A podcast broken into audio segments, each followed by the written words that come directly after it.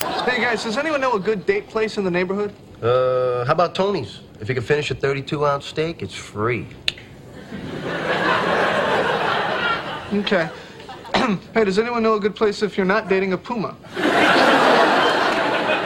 Who are you going out with? Oh, is this the bug lady? I love you, Rod. Her name is Celia. She's not a bug lady. She's curator of insects at the museum. You have a window!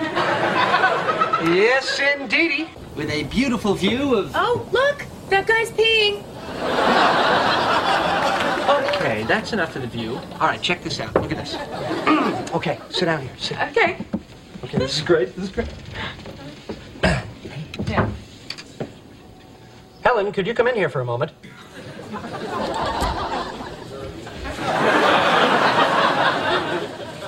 Thank you, Helen. That'll be all. Last time I do that, I promise.